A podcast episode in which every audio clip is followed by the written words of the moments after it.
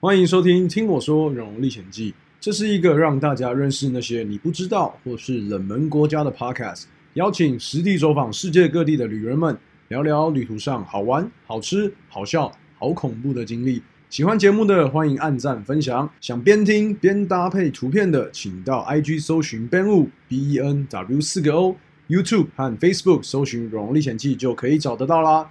啊，一定要到 Apple Podcast 给我五星好评哦！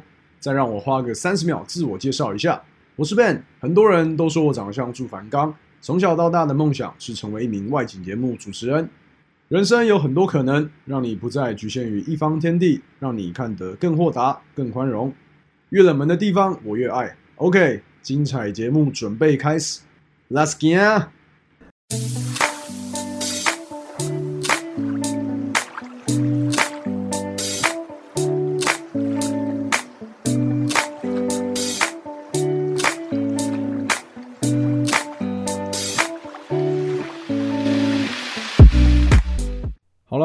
大家好，欢迎回到《听我说龙历险记》。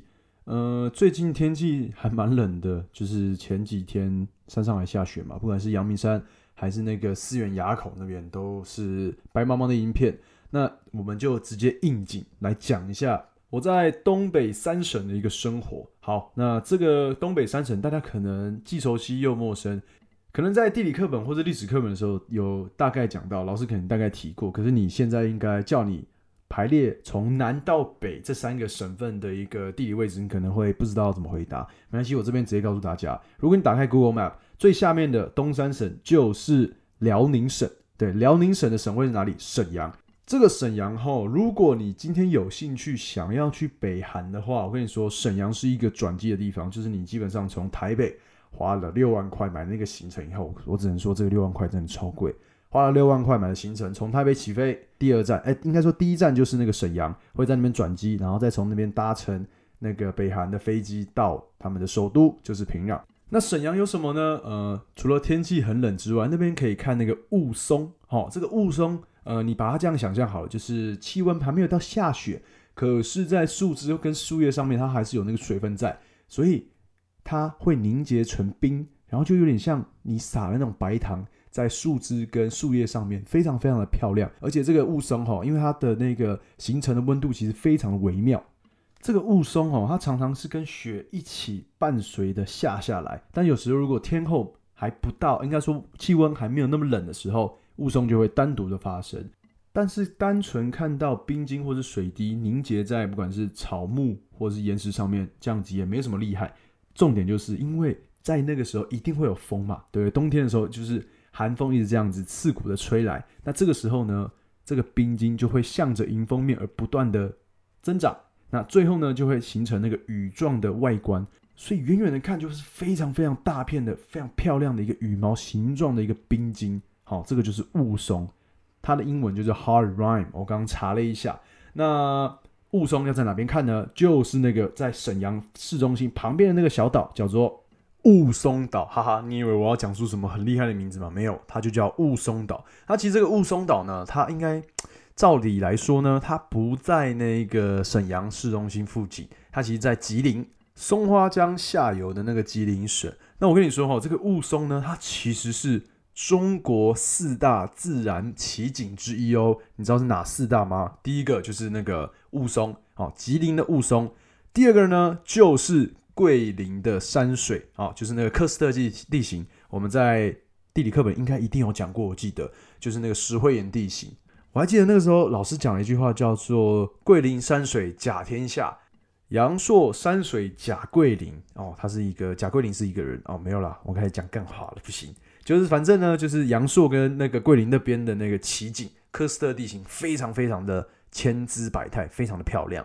好，这是第二个奇景之一。再来呢，就是云南。哎，云南我还没有去过，桂林我也没去过。为什么我没去呢？是因为那个时候我在北京当交换学生嘛，要去南方的时候实在太远了，所以我就只能往西边或者往北边跑，这个比较近。那这云南石林呢，它其实是世界上唯一一个位于亚热带高原地形的石灰岩景区。好，真的是非常特别，我也没去过，所以我在这边也不跟大家多说了。最后一个就是长江三峡。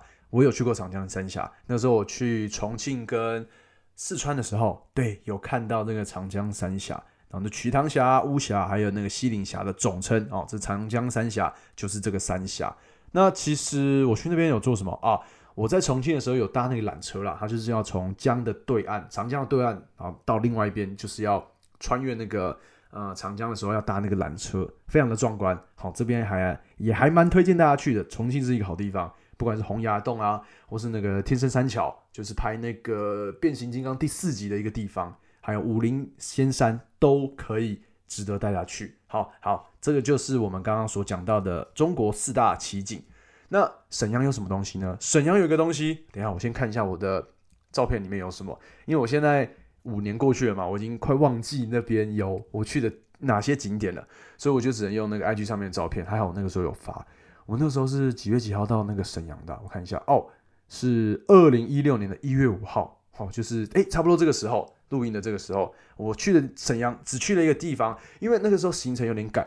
呃，赶着我要回台湾，好，我只有大概两个礼拜的时间可以在东三省加上漠河，所以我那时候一月五号的时候来到了沈阳的一个博物馆，这个博物馆你也一定听过，它是九一八事件的博物馆，它有什么特别呢？我们先从外观来看，它外观就有点像一本书，你知道吗？打开，然后右边是一个日历，大大写着一八一九三一年九月十八号星期五，好，它就是把那个日期写在上面，然后左边呢就是。呃，我忘记左边是什么，我现在看一下那照片呢，我也看看看不是很清楚，因为它写了非常多的一个诗词。那这个其实是一个免费参观的博物馆，走进去呢就是大大几个字“勿忘国耻”。相信大家在上课的时候，上历史课的时候，老师一定有讲到这一个这个部分，打开了我们八年对日抗战的一个开端。那这个九一八事件呢，呃，这边还是来简短介绍一下好了。民国二十年九月十八号，日本关东军以中国东北军破坏南满铁路为借口，炮轰沈阳东北军的北大营，然后就顺势占领了沈阳。那国民政府呢，寻外交途径，一直在沟通，但是呢，日军他们就是哎，趁机啊，我现在已经开了一个战争，那我继续攻打下去吧。所以就在民国二十一年的一月三号占领了锦州，二月六号攻陷了哈尔滨，这个就是九一八事变。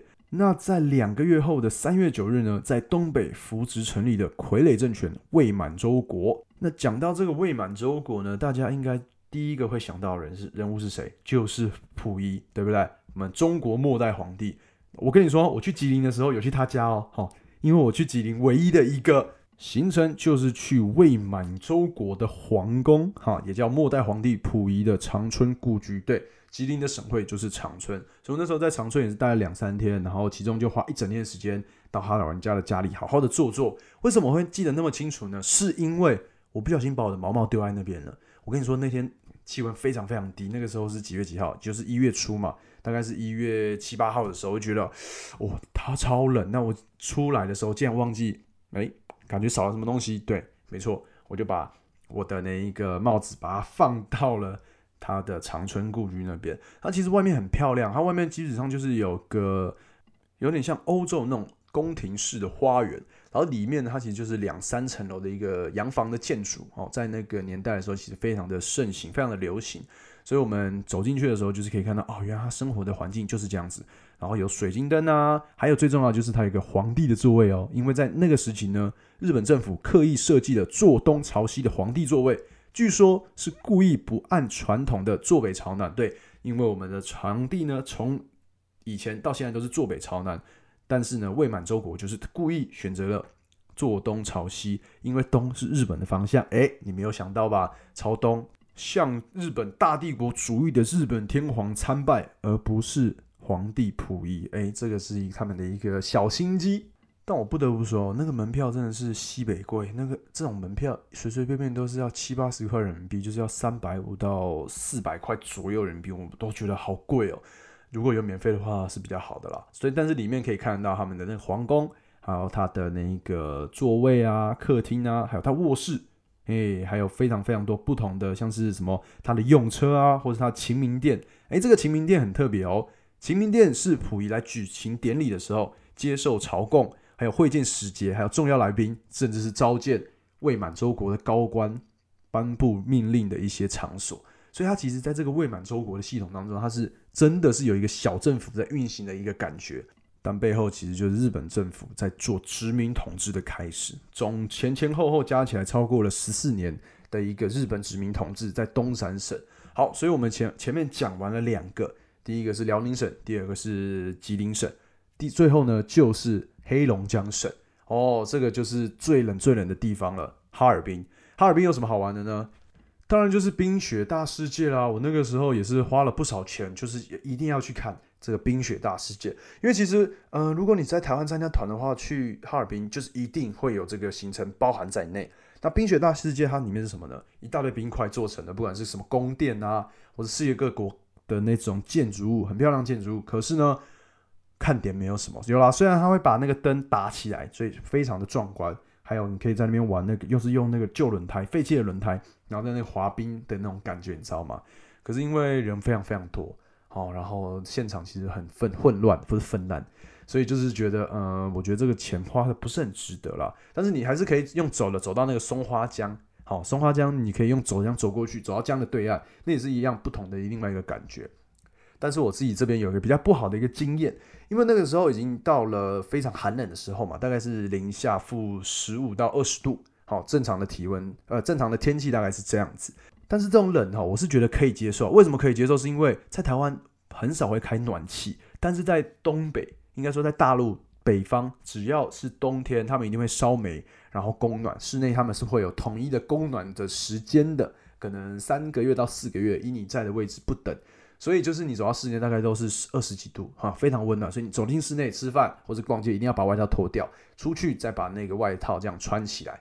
所以你看，在哈尔滨的话，室内跟室外的温度温差至少会有四十度左右，零下二十跟室温二十度。所以我们那时候走在路上，其实真的还蛮冻的。可是就是觉得还 OK。但是哈，我最受不了就是有些老大爷们，东北老大爷们，他们他们的痰不知道特别特别多，不知道为什么。很奇怪，就是每周几步就呸呸，然后这就算了，吐痰就算了。但是你知道，因为在东北的天气其实非常非常冷，所以那个你水在室外是马上就会结冰的，零下负二十度。诶，你有没有试过？大概多久？我没有试过，可是我眼睁睁看着那一口痰，老大爷吐了那呸那口痰，大概经过十分钟以后就凝结了。所以你走在路上，就是踩在那个冰块痰冰上的感觉。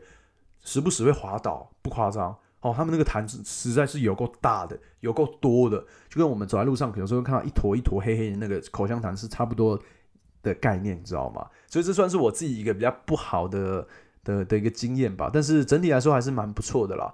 那哈尔滨它除了那个冰雪大世界以外，它有一个叫啊圣索菲亚大教堂哦，没错，我刚以为我讲错名字了，没有，它就叫圣索菲亚教堂，但是没有一个大好。这个圣索菲亚教堂呢，它是远东地区最大的东正教的教堂。好，它其实就是一位在一个空地上面，所以你在那边拍照的话非常好拍。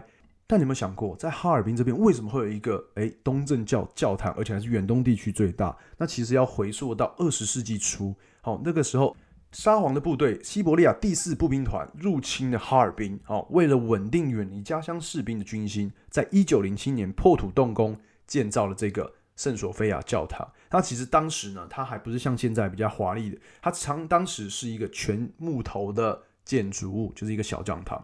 诶，我非常有感觉，因为讲到这全木头的结构呢，我那个时候到伊尔库茨克的时候，就是要去那个全世界最深的湖泊，叫做那个呃贝加尔湖的时候，我会发现走在路上你会看到非常非常多木造的建筑，而且是非常传统的。你可能走一走，看到一间现代的超市，钢筋混凝土。旁边就是一个全木头制造那种小木屋，哎，很特别，对，就是这样子。所以我那时候他看到那个圣索菲亚教堂，看到是原本是全木头的时候，哎，这个我心有戚戚焉，因为很多俄罗斯的它的那种传统建筑都是以木头为主要的那个材料。那这个东正教哈，我觉得它最特别的就是，如果你看到那个圣索菲亚教堂的十字架的时候，哎，不是我们熟知那种基督教十字架，我们基督教十字架就怎么样，十字，然后下端会比较长一点嘛，就这样子。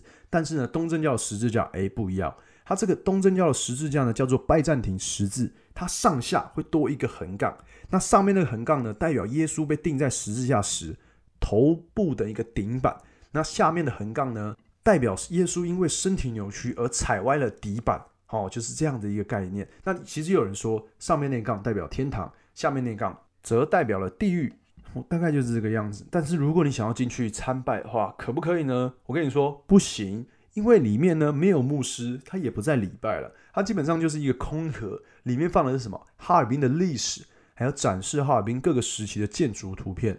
然后呢，为什么会知道？因为那个时候我其实没有进去，我在外面偷看了啊。我问了那个售票员说里面有什么东西，他说哦，就是一些照片啊，然后一些图片啊这样子。哦，OK，好，我就把那个门票给省下来了。那其实，在那个圣索菲亚教堂外面，其实它就是一刚好说嘛，就是一个大广场，你可以在那边喂鸽子啊，然后可以在那边吹冷风。那因为我没有在那边吹冷风吹太久，我就继续走那个哈尔滨那一条大道。我跟你说哈，走到那条大道，其实你就是会吃那个哈尔滨的冰棍。冰棍呢，翻译过来就是我们台湾的冰棒。那走在这个哈尔滨的那个中央大街的时候，你要吃的只有一间，叫做马迭尔冰棍哦，非常特别。而且你只要走在那边，看到很多人排队的，就是那一间了，只有那一间。甚至当地人说，如果你来到哈尔滨没有吃这个马迭尔冰棍呢，别说你来过哈尔滨。那这个冰棍的口感咬下去是什么感觉呢？哦，奶香味非常非常的浓郁。就有点像你在那个不管是初入牧场或是兆丰农场买到的那种现挤的那个冰棒，有没有牛奶冰棒是差不多的一个感觉。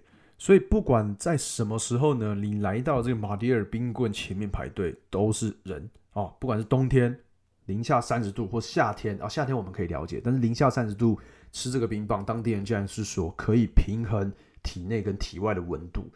哇哦，这个方式还真特别好，那我们在台湾是完全没办法体会的，可能干冷跟湿冷这就是最大的差别了。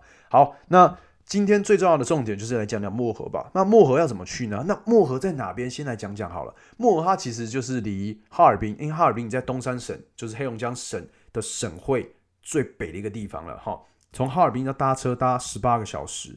的火车才会到那边，所以我那时候在安排行程的时候，我就想说，到底要不要去这个地方？搭十八个小时的卧铺火车其实还蛮累的，而且车上有时候又要抢电源。对我觉得在大陆搭这种卧铺火车最有挑战的就是你一定要比别人早早起去抢那一个插头，因为可能一个座位一个六人的硬卧包厢只有一个插头或到两个插头，所以你时不时就是要哎看一下偷看一下有没有人在充电。我之前就是趁人家睡觉的时候，哎，看他手机已经充电充满了，我就把他插头拔掉，然后来充我的行动电源。因为我行动电源是那个两万的嘛，所以可以充手机充非常多次，所以就晚上就是狂充我的行动电源。所以这个卧铺火车是一个挑战，但是又是一个十八小时的呃时程，所以我就觉得好好咬着牙就直接买票过去了。因为它一天只有一班嘛，对，然后就到了那边以后，漠河的车站其实还蛮壮观的，但是那边纬度其实非常的高，所以我们从一个零下二十度的哈尔滨。开始了我们的旅程，经过了齐齐哈尔、加格达奇、塔河、盘古、阿穆尔，然后在穿越了大小兴安岭之后呢，我们来到了零下负三十五度还是暖冬的一个地方，就叫做漠河。哎，真的，这个故事呢，是我一走出车站，我真的傻眼，因为我的老天鹅啊，也太冷了吧！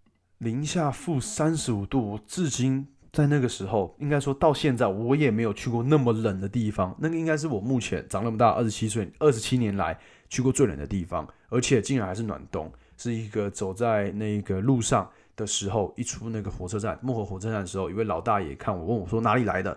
因为可能看我在那边讲话，然后拍影片，然后就自己自言自语，他说：“哎，那个口音不一样。”他就问我说哪里来？我说说呃我是台湾来的。他说哦宝岛台湾啊，我就说哎对对对，台湾是个好地方这样子。然后就说哎那台湾冬天会不会冷啊？我说还蛮冷吧，大概十十度，有时候寒流来可能十度以下。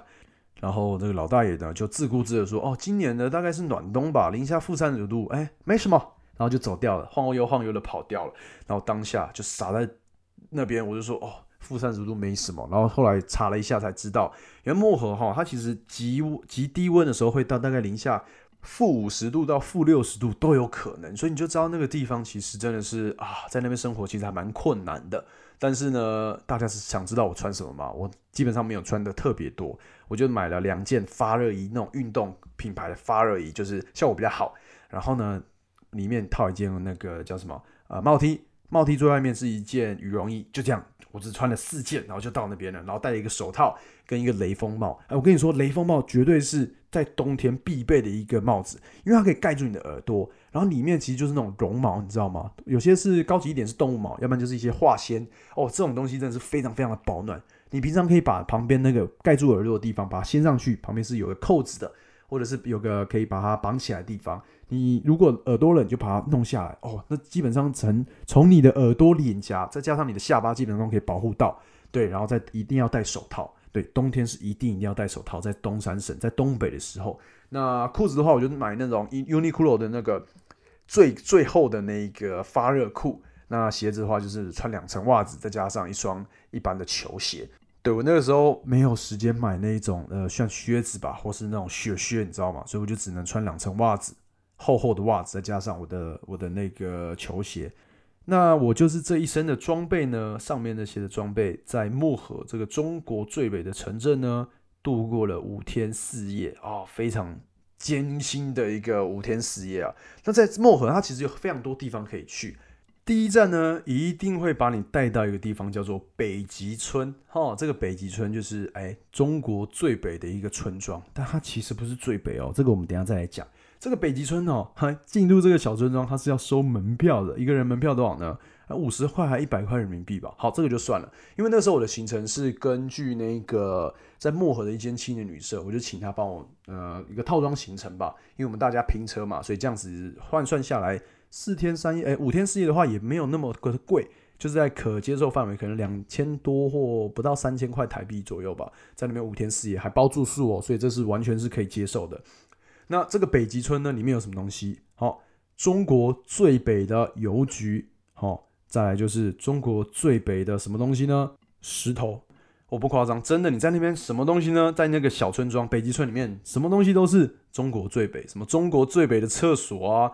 中国最北的汽车客运站啊，中国最北的第一哨就是那个军人的哨岗，然后远远的看到那个黑龙江对面就是俄罗斯的农村，好，你可以看到两边其实他们的庄那个村庄的呃建筑形式都不太一样，哦，天壤之别的一个感觉，所以你在那边就是可以体验到什么任何东西都是中国最北，然后这个就算了，你在那边你会发现雪白白的一片，对，虽然我去的那几天是没有下雪的，可是那个。你走在那边就是，哎，你的脚基本上那个雪深大概都是到脚踝左右，哦，所以我那时候非常的痛苦，我的那个脚一直进水，就是进雪了，不是进水。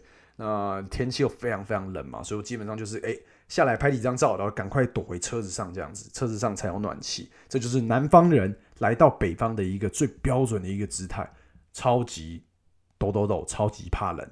那前面刚刚不是有说吗？这个北极村呢，它可能是大家熟知的最北的一个村落，可是名义上应该说，实际上它不是最北的，北红村才是最北的。好，这边跟大家说一下，北极村的纬度呢，大概是北纬五十三度二十九分，那北红村呢，北纬五十三度三十三分，哦，四分之差。这里才是中国最北的村庄。可是哦，这个北红村呢，有些行程不会带你去看，因为北红村它比较荒凉，它那边基本上是没有什么开发的，可能就远远的看到一个教堂，就这样子而已。基本上旁边都是那种家庭旅馆，有点像农家乐。好，然后这个大大的牌子写北红，而不是牌子，它是一块石头上面写北红两个字啊，就也在中俄交界处。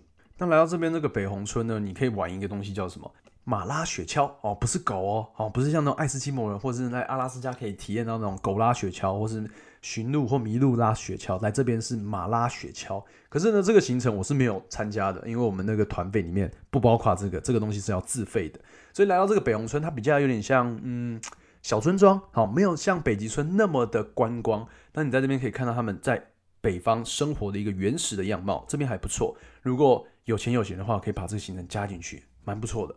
那我在这边的五天四夜哈，有几个点是让我比较印象深刻。除了刚刚前面讲的北红村跟北极村之外呢，有一个地方好，它是一个立牌，我现在已经忘记它是在北极村还是北红村了。它上面写“我找到北了”，好，来一个惊叹号这样子。然后呢，我在那边为什么会印象深刻？是因为我走到那边的时候，刚好有位老大爷，他把衣服脱掉，把上衣脱掉，然后在那边拍照毕业，然后就大叫“我找到北了”。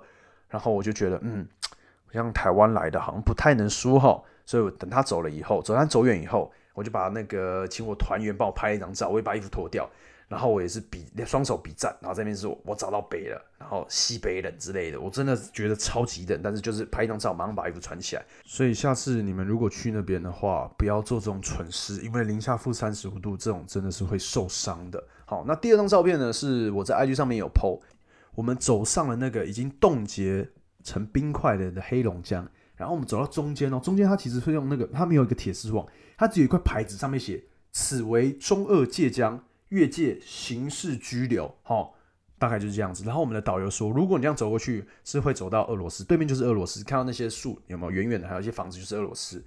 然后呢，他骗我们说，我不知道他是不是骗我啦，还是真的。他说那边其实有很多的那个狙击手，如果你走过去的话，他们会直接开枪的。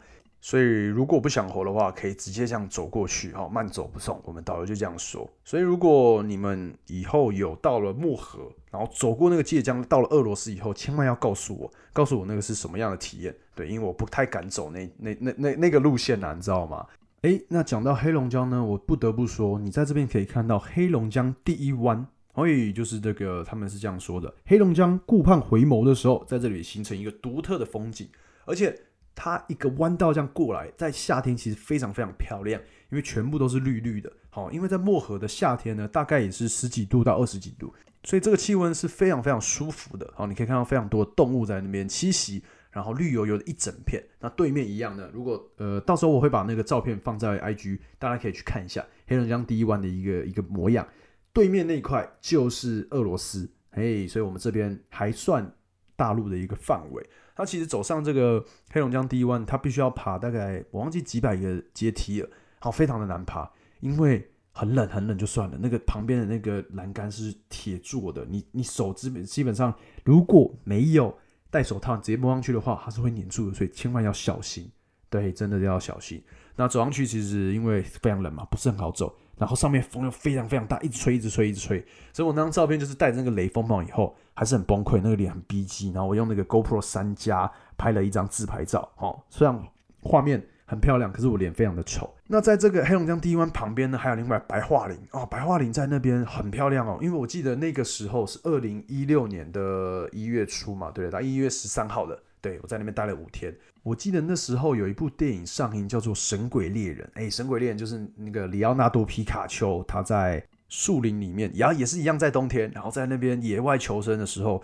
虽然我那个时候还没有看过《神鬼猎人》，可是因为它预告片有一段是那个白桦林的那个场景，所以我来到这边的时候觉得，哦，感觉自己在拍那个有没有《神鬼猎人》的一个感觉，跟里奥纳多皮卡丘一样，好，非常的。震撼，但是那边拍照你随便随便拍，然后你只要对比一条结构一条，我基本上就可以看到雪白白的影片。可是笔直的白桦林形成一个非常微醺醉人的一个感觉，你知道吗？这里很少人会来，所以如果你运气好的话，你会看到什么？你会看到驯鹿哦，哦，真的远远看到驯鹿，就跟电影里面演的那个是一样的。所以我觉得这几个地方呢，是真的来到漠河一定要来的。那最后一个来讲一下，来到漠河。千万要准备一个热水瓶，为什么？喝热水。对，除了喝热水之外呢，可以让你身体暖起来。另外一个就是要泼热水。为什么要泼热水呢？你有没有试过、试想过，在零下这么温度低的地方，然后你把滚烫的热水往外一泼，会发生什么事情？在平地，在这种二十几度、十几度的地方，可能就是哎水洒水洒出去冒烟而已。可是呢，因为这个温差太大了，你知道吗？一个从一百度，然后直接降到负三十五度的一个地方，那个水会直接气化，然后会形成一个非常非常漂亮的一个水雾。哦，不对，不是水雾，是冰雾，瞬间成了冰花。然后一拍照，然后用那个连拍或者慢动作，真的是非常非常壮观。大家可以去查这个画面啊，基本上呃热水，然后零下一洒过去就是那样的感觉。所以你问我说漠河的推荐指数呢有多高？大概是五颗星的话，有大概有四点五颗星。因为你在台湾基本上是没办法体验到这么极致的低温，但在漠河的话，你随随便便都可以。那最佳推荐的日期呢？时候呢？我觉得冬天去都很好，夏天去我觉得就是一个避暑的地方了。但我觉得夏天去没什么意思，因为生长在南方，我们就是想要看雪嘛，对，所以就是冬天去。好，从十二月呃，其实十一、十二、一月、二月其实去都非常的漂亮。雪白茫茫的一片，我跟你说哈，但是你千万不要像我之前做过一件蠢事，就是把脸直接埋进雪堆里面。好，看到那个雪那么松软，觉得啊非常舒服，结果一下去啪陷下去就算了，我真的后悔了，因为你瞬间那个冷冽的空气会把你的呼吸道冻住，你知道吗？就你会。会完全没办法呼吸，因为实在是太冰了。那因为你的整个脸都是那个雪，然后都已经是零度了，然后你在那个冷风一直吹一直吹，你真的是会瞬间没办法呼吸过来，所以心血管呃不好的话，千万不要做这种事，不要做这种蠢事，因为真的会非常的不舒服。好，好了，那今天时间也差不多了，有没有人发现我现在节目就是会缩短了一点点，可能从四十几分钟到三十分钟？因为呢，Emily 之前就说我讲太多废话了，她实在听不下去。与其讲那么多废话，不如直接切入重点，这是她给我的建议。所以好，那我现在就直接节目一开始就不废话多说了，直接切入重点，让大家听到最真实的《荣历险记》的一些旅里程、里程还是旅程、旅程。好，那今天呢，听我说《荣历险记》就到这边结束了。下礼拜要讲什么呢？呃，我还在想，所以我会在 IG 问大家想要听哪个国家，我再来好好的跟大家分享。好，那我们下个礼拜再见，拜拜，拜拜。